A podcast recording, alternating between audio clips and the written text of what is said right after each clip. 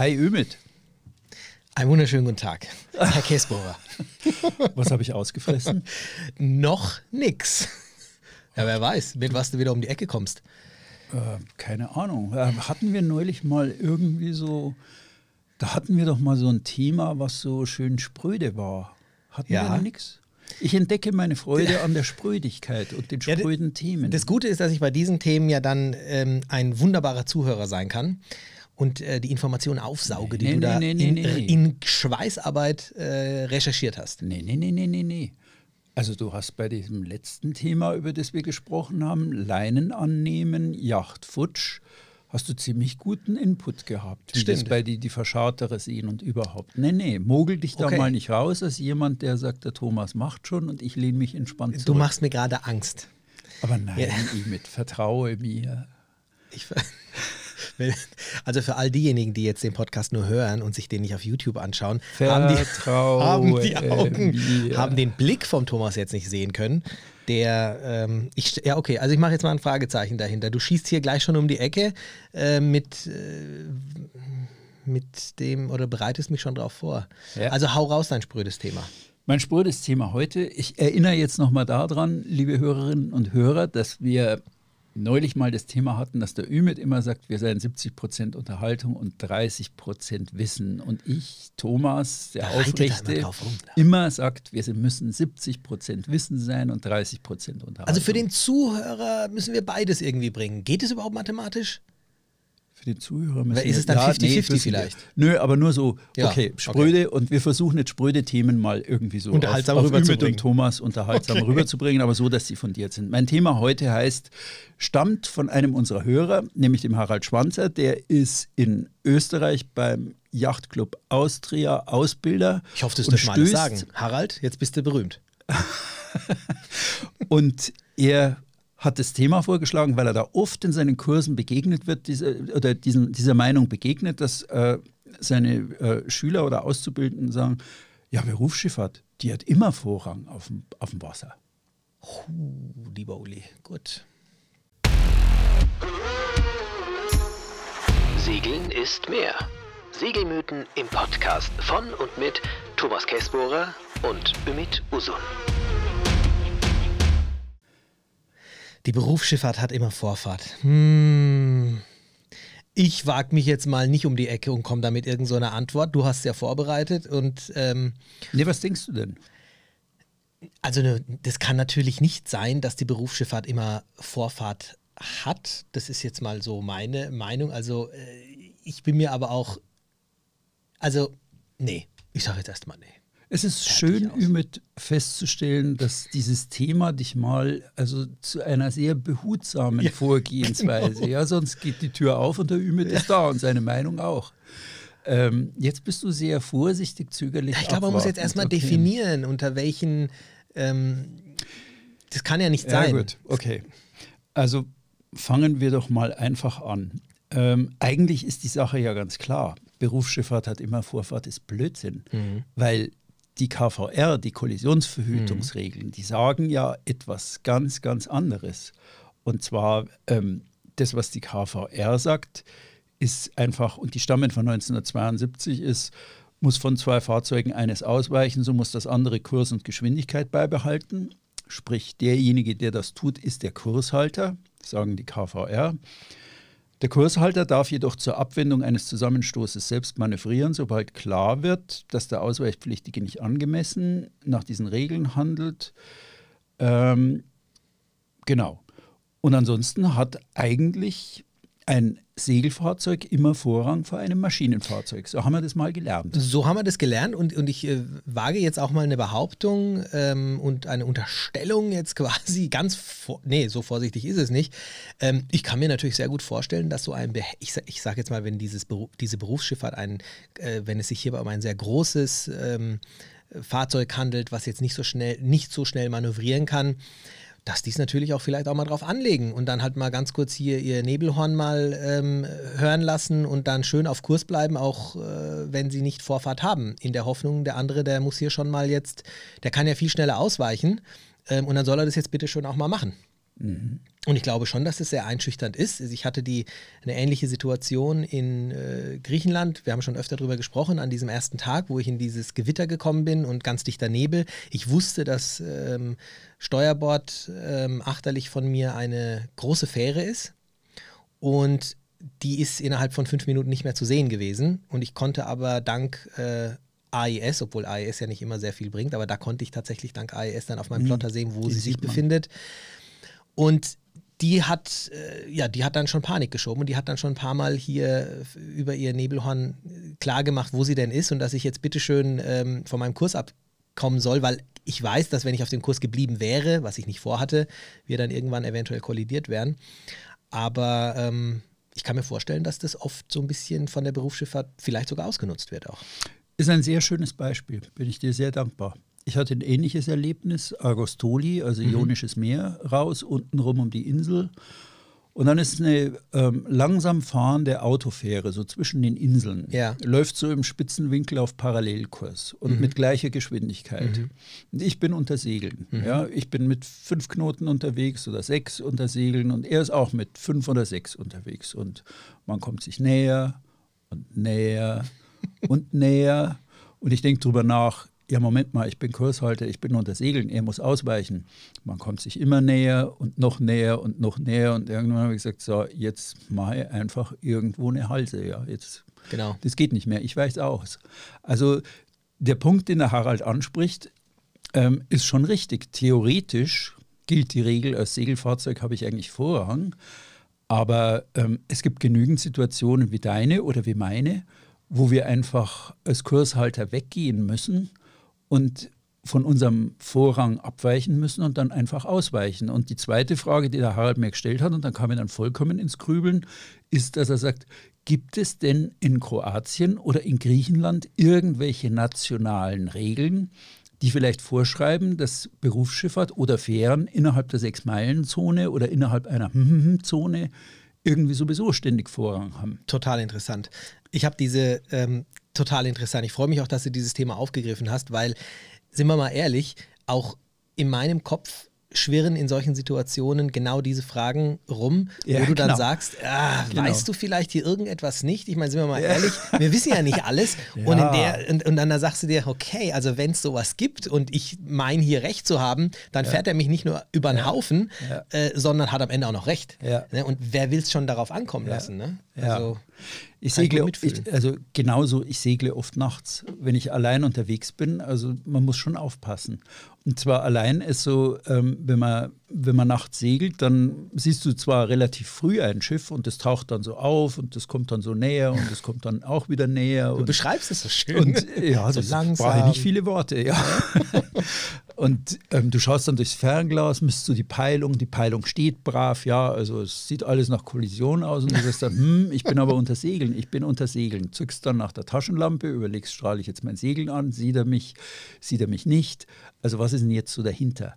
Ja, und irgendwie, das ist eine schweißtreibende Angelegenheit nachts, weil du manchmal auch die Dinge nicht identifizieren kannst. Ich weiß, vor Brest war das letzten Sommer so, ich bin von Irland eben runter, einmal rum, Gibraltar und drüben wieder hoch. Ähm, und da hatte ich so ein total helles Lichtobjekt im Westen von mir. UFO. Also vollkommen, du wirst lachen. Ehrlich jetzt? Ich habe gedacht, verdammt, vor Brest gibt es keine Insel und wir waren weit vor der Küste, also ja. irgendwie so 30, 40 Seemeilen draußen. Das soll jetzt eine Insel sein und das war also wie ein Flugzeugträger irgendwie oder wie, wie eine Insel irgendwie angestrahlt, dass ja keiner dagegen rumst. Und es stand. Es, es war richtig am Stehen und ich habe da ich hatte Wache und war ständig am, am Durchgucken und es kam auch irgendwie näher oder Peilung stand. Mhm. Ah, ewig rumgemacht. Was ist das ja? Bis ich irgendwann dann drauf kam, es kam dann wirklich näher und dann habe ich einen Haken geschlagen, bin weg und habe dann irgendwie kapiert, das kann jetzt nur eines sein und zwar ein, ein äh, Schleppzug. Okay. Also Bootskaskos ja, ja, geschleppt ja. werden. Also okay. Brest hat einige Werften und vermutlich sind die da rein und haben halt so, so Bootskaskos, also so von, von Stahlschiffbau hinterhergeschleppt. Die ziehen die ja von weiß Gott woher nach wohin. Und ähm, das ist aber also so hell angestrahlt, dass ich, und dann ist es so da, wo überhaupt keine Insel ist oder nichts mhm. anderes, nichts Festes. Ich dachte, Seekarte gucken, Öl, Bohrplattformen, Gas, nix, da gibt es nichts. Ja. Da, da, null nada zero.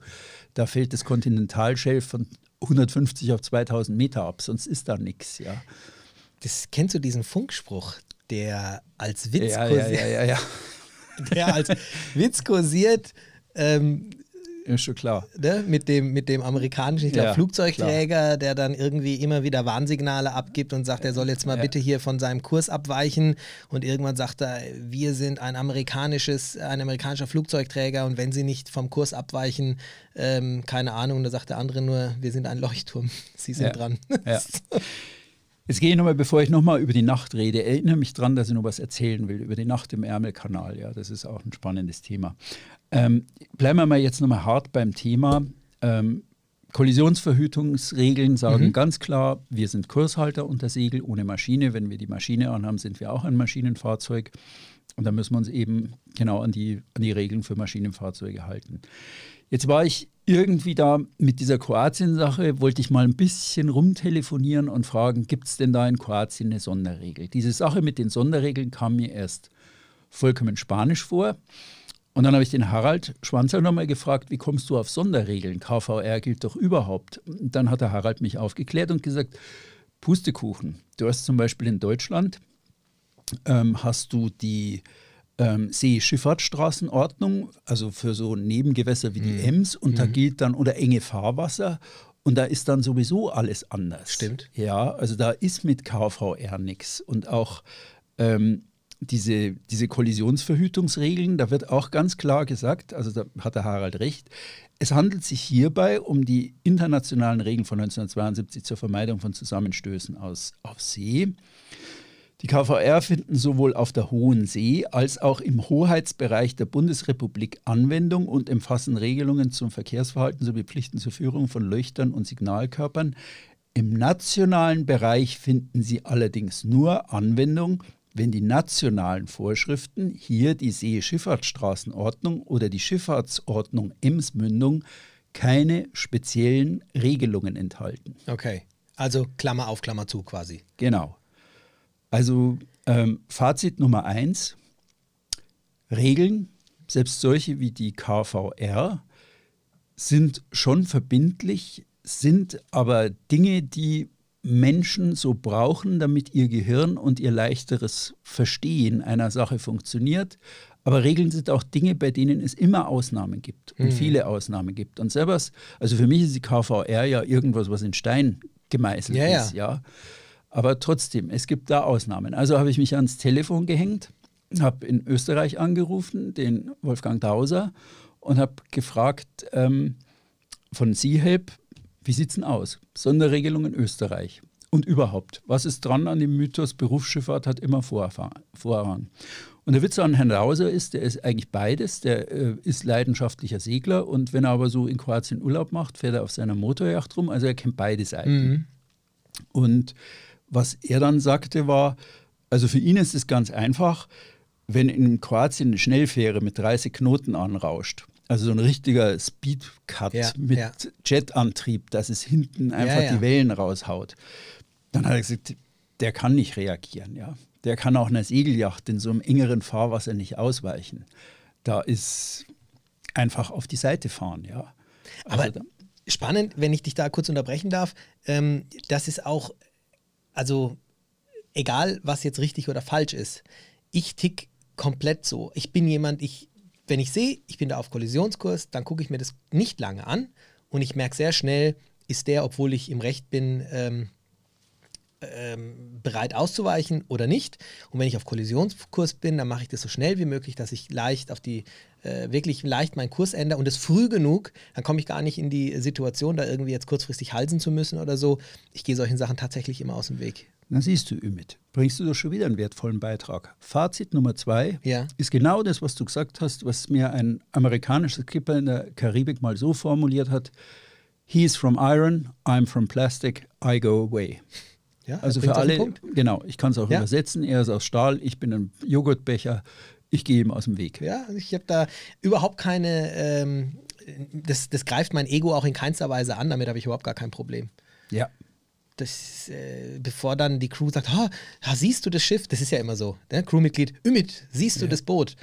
Ja, ich sehe es und ich habe es im Blick und ich würde uns auch niemals in die Situation bringen, dass es ja. jetzt heißt, hopp oder top. Am Ende ja. weichen beide in die gleiche Richtung aus. Also, wenn wir jetzt darüber nachdenken, mal. Entschuldigung, aber spannend. Der Wolfgang Dauser hat jetzt nicht gesagt, ich habe recht oder du hast recht, sondern er hat auch gesagt, die Frage stelle ich mir gar nicht. Ähm, ich der kann einfach aus. gar nicht, der kann, der, der, dieses große Boot kann gar nicht so gut ausweichen wie ich. Deshalb nehme ich ihm diese Situation ab und ich weiche aus. Ja. ja. Nee, das ist, das ist auch richtig. Also man kann das zusammenfassen, nach KVR haben wir ja wirklich Vorfahrt, mhm. das Segelfahrzeug unter Segeln, aber ähm, es gibt verschiedene Situationen, mhm. sei es ein enges Fahrwasser, wo auch die KVR sagen, ähm, du musst dem anderen Schiff Vorrang einräumen. Es kann sein, dass es nationale Regelungen gibt. Ähm, es gibt Fälle, da musst du auf dein Recht als Kurshalter verzichten. Aber du solltest auch genau ja. überlegen, weil, also wenn du Kurshalter bist, ist es ja nicht nur, hallo, ich habe hier die eingebaute Vorfahrt, sondern das sagt ja auch, also dass du jetzt in der Verantwortung bist, ja. Also wenn du ein blödes Ausweichmanöver als Kurshalter machst ja. und, und dich dann erst auf Kollisionskurs bringst, dann ja, ja. ist es auch blöd. Dann bist du genau. nämlich auch gekniffen. Ja, deswegen denke ich, also früh genug Exakt. Ne, reagieren und dann kommst du nicht in die Situation. Und kurze Anmerkung noch dazu, das finde ich auch spannend. Ich kann mir wirklich gut auch vorstellen, dass dann äh, im schlimmsten Fall dann irgendwann auch ein Richter äh, sagt, äh, ich meine, du hast recht, lieber wer auch immer, ja, Captain Meyer, aber ähm, dir muss doch eigentlich klar sein, dass du hättest ausweichen müssen, weil ansonsten äh, hättet ihr aus dieser Situation nicht rauskommen können, weil du siehst dieses Boot, dein ähm, fachmännisches Wissen müsste dir eigentlich ganz klar verraten haben, dass in dieser Situation so ein großes Schiff nicht hätte ausweichen können. Insofern ähm, hättest du ausweichen mhm. müssen, obwohl du im mhm. Recht warst. Kann ich mir gut ja, vorstellen. Genau. genau.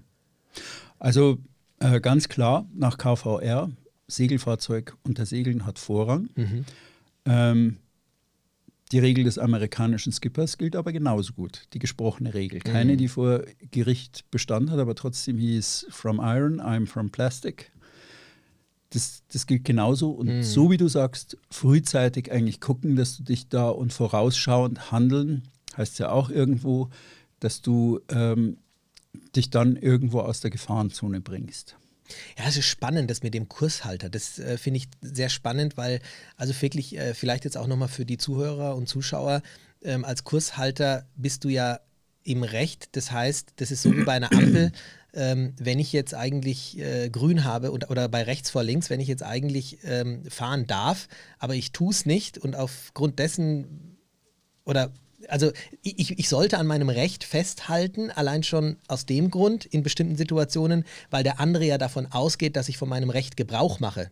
Sagen wir ja, es mal so. Der geht genau. davon aus, du weißt, wer rechts vor, äh, du weißt, dass rechts vor links gilt, also verhältst du dich entsprechend und wenn du das nicht machst, dann bringst du alles so ein bisschen durcheinander. Genau.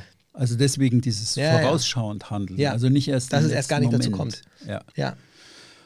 Ja, und zu den Nachtfahrten habe ich noch eine, eine gute Story. Ich weiß gar nicht, habe ich die, ich habe die in einem, diese Szene mal in einem Buch beschrieben. Das war wirklich sehr lehrreich. Und zwar, ich bin, ähm, weil ich mal wissen, die andere Seite, die Berufsschifffahrt kennenlernen wollte, bin ich zweimal mit Containerschiffen mitgefahren. Ach komm. Hm. Das war, das war richtig, das war richtig gut. Also erstens, das waren nur die, ich habe den 11. September 9-11 habe ich ähm, im Ärmelkanal verbracht vor der Küste Cornwalls mit dem Maschinenschaden eines äh, 120 Meter langen Containerfrachters. Wir lagen da, es war schönes Wetter und Boah. er lag da einfach und trieb in den Wellen. Und dann haben die da unten rum äh, gewerkelt und also plötzlich donnerten da zwei Düsenjäger praktisch am Kamin vorbei. Ich bin da, weil der Kamin nicht rauchte, mal auf das oberste Deck und habe mich da in die Sonne gelegt. War aber unschön, weil da sind lauter Rußplacken vom Kamin.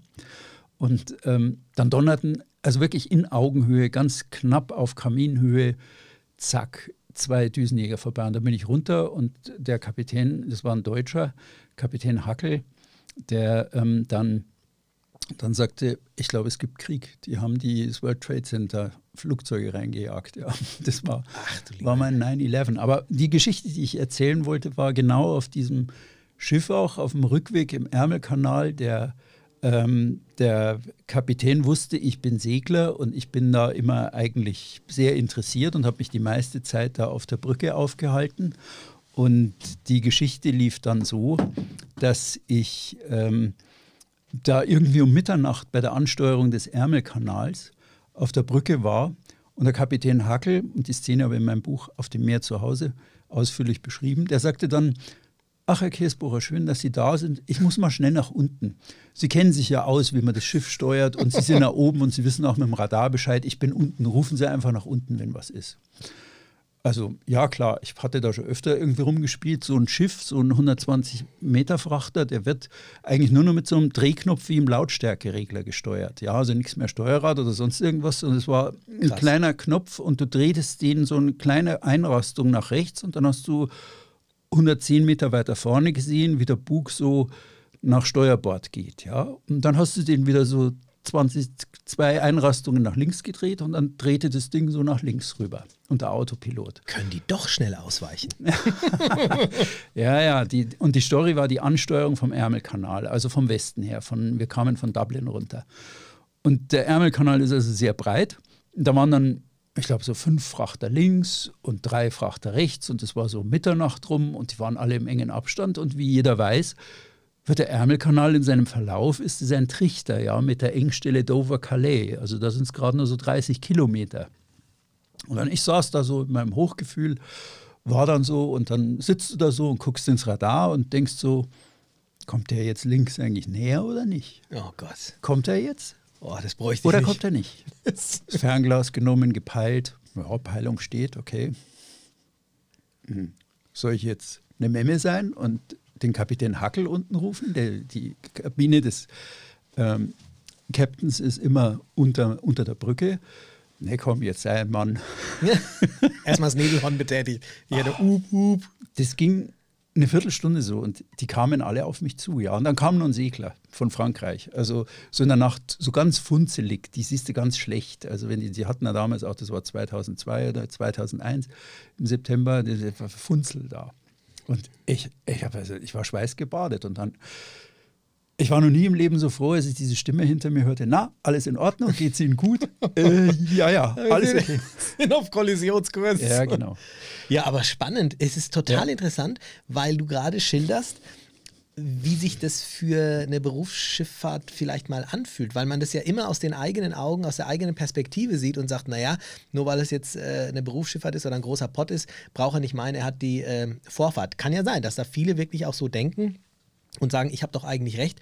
Aber wenn du natürlich da oben sitzt und diese Schiffe, vielleicht kurze Anekdote von meiner Seite aus, ich habe mal ein Boot überführt von Zypern nach, Ägyp nach, nach Ägypten und da, wir sind durch den Suezkanal gefahren.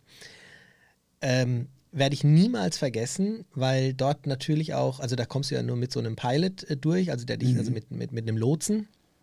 Und dort mussten wir dann teilweise äh, warten oder an den Rand fahren, an die Seite fahren, wenn diese riesigen Schiffe vorbeikamen. Und ich werde nie vergessen, wie, was, also das sind Giganten.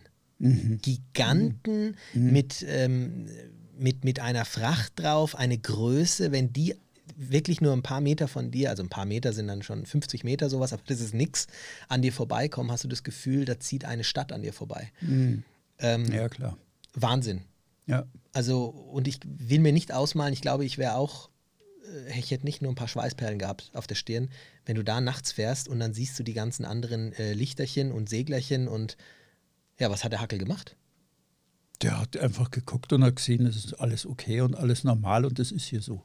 Du hattest, ich, war, ich war gar nicht mehr in der Lage, eigentlich zu überreißen, aber es wurde halt einfach enger, ja. Und das jagt ihr dann die, die Schweißtropfen auf die Stirn. Der Kapitän Hackel hatte eine nette Eigenschaft, die haben drei Stunden Wachen gemacht in mhm. der Berufsschifffahrt. Und ähm, die haben dann, also jeder hatte so sein Hobby. Der Kapitän Hackel baute aus Holzbausätzen kleine Schiffe nach. Echt? Er hatte also in seiner Kabine eine Sammlung von kleinen Holzschiffen, also nicht so HMS Victory oder ja, sowas, ja. sondern der baute so arabische Dau oder irgendwo eine, eine kleine Gondoliere, die so ist bekannt cool. ist. Und der saß da, hat sie seine Nachtwachen, saß da auf dem Fenster, guckte dann immer.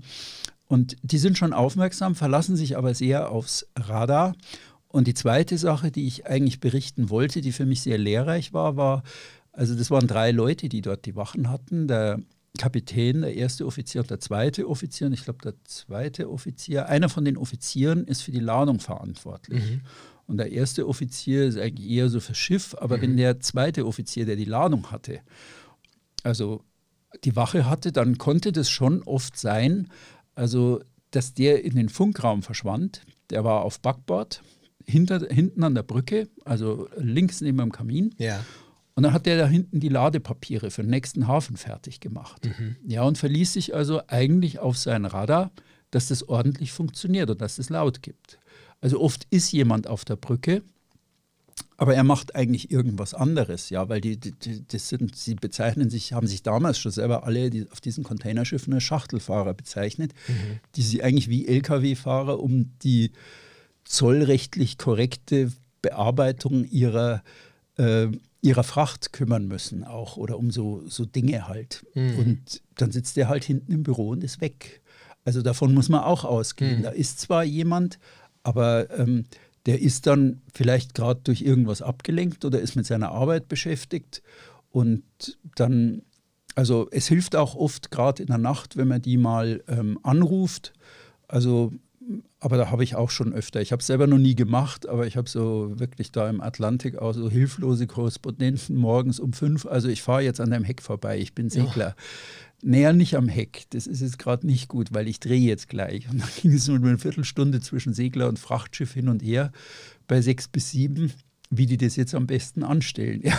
Ehrlich, also boah, ich muss zugeben, ich habe da diesbezüglich, ich bin aber vielleicht auch gerade aus der Situation heraus, weil ich, wie vorher beschrieben, mich nicht in eine solche Situation ähm, bringen möchte, auch noch gar nicht in der Situation gewesen, hier wirklich über Funk kom äh, kommunizieren zu müssen. Ähm, ich kann mich noch daran erinnern, wir sind durch einen, ähm, durch einen Kanal von Korinth gekommen und waren da nachts sind da durch den Saron, war das nachts, das war auf jeden Fall dunkel, ähm, durch den Saronischen Golf an Athen vorbei. Und da kannst du dir mhm. vorstellen, was da ja, los ist. ist. Traffic. Und da ist Traffic und du siehst nur Lichter und dann uh, hast du erstmal, okay, was hast du denn alles gelernt? Welche Lichter? Auf einmal ratterte es. Und was du natürlich auch nachts nicht so richtig äh, abschätzen kannst, ist ja die Geschwindigkeit. Du siehst da irgendwelche Lichter, aber manche sind, also wenn, wenn du nicht genau guckst, was ist das für ein Boot, ähm, dann verschätzt du dich auch eben sehr schnell mit den, mit den Geschwindigkeiten der einzelnen äh, Boote. Und ich habe für mich meine Aufgabe darin gesehen, mich erst gar nicht in so eine Lage zu bringen, dass ich da irgendwelche, äh, mich über irgendwelche Funksprüche ab, ja, checken muss, wie ich jetzt zu fahren habe. Aber ich bin immer noch ein bisschen beeindruckt von der anderen Perspektive, von der Perspektive der Berufsschifffahrt heraus, wie Sie das denn sehen, weil die können ja tatsächlich nicht so schnell ähm, reagieren und auch aufstoppen äh, wie wir. Und mich ehrlicherweise wundert es auch sehr, dass hier verhältnismäßig doch recht wenig passiert. Ja, es wird schon, also eigentlich toi toi toi. Ja.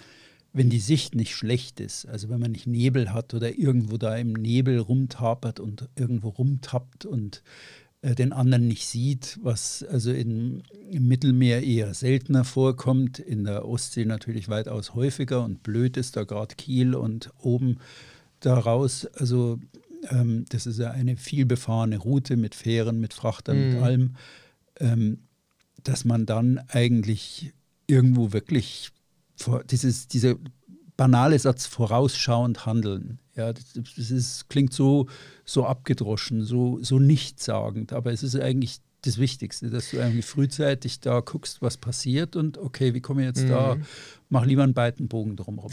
Wobei es mich an der Stelle schon, also ich will ja da nichts vorwegnehmen, aber so als äh, äh, Frage an unsere Hörer und Zuschauer, mich interessiert da wirklich, wie, ähm, wie ihr da draußen damit umgeht. Also wie, wie, wie handhabt ihr das? Seid ihr jetzt jemand, der sagt, ich ähm, beharre da so lange auf meine Vorfahrt und mein Recht, bis es wirklich, ähm, ich sag jetzt mal, ähm, das Manöver des letzten Augenblicks ist, ja, also so ungefähr, dass ich es rauszögere? Oder seid ihr eher jemand, der sagt, nee, also wenn da Berufsschifffahrt oder ein großer Kahn äh, kommt, dann ähm, und ich sehe, wir sind mehr oder weniger auf Kollisionskurs, dann mache ich ganz klar, dass ich da schon mal ein bisschen ausweiche. Also das, das würde mich jetzt wirklich mal interessieren, weil ich kann mir vorstellen, dass das mal so, mal so gehandhabt wird. Mhm. Nee, ja klar. Kann so oder so. Also wie gesagt, so am, am Ende, Regeln sind immer verbindlich, aber sie sind geliebte Konstruktionen, weil sie die Dinge einfach sehr, sehr klar verständlich machen. Mhm. Aber im Zweifel sollte man eben immer überlegen, dass eine Ausnahme ein fester Bestandteil jeder Regel ist. Ja, ich, ich kann mich jetzt. Sie vereinfachen einen, einen, einen Sachverhalt, ja. aber der passt eben nicht immer. Und okay, ich bin noch nicht auf der Ems gefahren oder mhm. in engeren Fahrwassern, aber zum Beispiel gehört die Strecke äh, auf der Elbe von der Nordsee nach Hamburg rein, ist auch schon Seeschifffahrtsstraßenordnung. Mhm. Also da gilt dann auch schon was anderes als die KVR. Also für mich war es immer, und somit bin ich ganz gut gefahren bis jetzt, so der, der, der Menschenverstand, etwas, was mich auch ähm, wo ich, wo ich, wo ich mich wohlgefühlt habe mit. Also ich muss immer, wenn ich am Steuer stehe und eine Entscheidung treffe, mich wohlfühlen damit und die Sicherheit als oberste steht an oberster Stelle mhm. sowieso und ähm, mich gar nicht erst in solche Situationen bringen. Ich, wenn ich jetzt an den Griechenland-Turn denke dieses Jahr, der oder letztes Jahr jetzt inzwischen schon, den wir ja einige Wochen hatten, ey, da fahren ja so viele Fähren zwischen den Inseln. Also, und jede Insel wird irgendwie fünfmal am Tag von irgendeiner Fähre angefahren. Ähm, die, die fahren diese Strecken ja blind. Und ich weiß noch, dass ich äh, mit am meisten darauf geschaut habe, ob irgendwo in Sichtweite eine Fähre ist, von der ich wusste, dass sie irgendwo reinfährt. Und die sind ja so schnell, genau. dass du, ich, also niemals hätte ich da auf mein Recht äh, mich besinnt und gesagt, ne, also selber schuld, wenn er um diese Uhrzeit jetzt da ja, durch will, ja. da bin ich jetzt äh, Kurshalter. Ähm, hätte ich mich nicht wohlgefühlt. Gut. Ich ja? glaube, also ich hoffe wieder, dass diese Fachthemen, die jagen mir gehörigen Respekt ein. Ja, ich sage ich ganz ehrlich, ich erhebe äh, alles ist ähm, unverbindlich. Ich habe recherchiert nach bestem Wissen und Gewissen und äh, eigentlich zusammengetragen, was ich so finden konnte ein richtig ausgewiefter, jahrzehntelanger Segellehrer auf der Elbe wird da wahrscheinlich an manchen Stellen was anderes sagen können, aber ähm, ja, zu viel im Detail, also dann wird es auch langweilig. Dann haben wir ja wirklich 95 Prozent Wissen und 3 Prozent Unterhaltung und der Rest ist unklar. Schweigen. nee, also ich finde, das, ähm, was ich persönlich jetzt für mich aus dieser Folge rausnehme, ist wirklich, und mir wird jetzt auch meine Antwort klar, meine Antwort klar, die ich in der ersten Minute gegeben habe, weil es eben nicht so ist, dass sie recht haben. Damit war, also ich sage jetzt mal meine Antwort richtig, aber dieses Zögerliche ist am Ende des Tages genau das, was ich auch mit, damit verkörpere, dass ich eben dass das Recht nicht immer recht ist. Also dass ja, du es einfach genau. manchmal anders anpacken musst. Insofern finde ich schon, dass deine, ähm, dass deine Recherche und deine Ausführungen heute dazu geführt haben, dass, dass meiner Meinung nach die meisten, die das jetzt hören, das schon irgendwo im tiefsten Innern so wissen, dass sie vielleicht recht haben, aber auch genauso gut wissen, dass es nicht richtig ist, auf sein Recht zu beharren. Und ich glaube, ja. das ist so der. Ja. Dass man es vielleicht nochmal so ein bisschen auf einer rechtlichen Grundlage ja. diskutiert hat, auf KVR und Seeschifffahrtsstraßenordnung und mhm. was ist denn da dahinter? Ähm, ja, gut. Wir hoffen, euch hat Super. so viel Spaß gemacht wie uns beiden. Mir sehr. Und wir wieder hoffen, was gelernt. Wir, wir, hoffen sehr auf eure Zuschriften. Freuen uns, wenn ihr uns schreibt. Schickt uns einen neuen Mythos, schickt uns ein neues Thema. Wir stürzen uns drauf, Ümit und ich. Und ansonsten freuen wir uns, wenn ihr einfach Feedback gebt und sagt, jawohl, das war nix oder im Zweifel, oh Jungs, macht's lieber nochmal. Nächste Woche kannst du dich freuen auf etwas, was ich vorbereite. Ich weiß es jetzt schon, aber ich werde natürlich den Teufel tun, uns dir sagen. Und euch da draußen, ähm, ja, eine schöne Woche und äh, wir sehen und hören uns, je nachdem, ob ihr über irgendeinen Podcast das hört oder auf YouTube das schaut, uns dann nächste Woche wieder. Danke dir, nächste Woche schon wieder. Natürlich. Danke dir, Ümit. Ciao, ciao. Dass du es immer wieder notwendig machst. Na, muss sein. ciao, tschüss, tschüss, macht's, macht's gut, gut daheim. Ciao. ciao.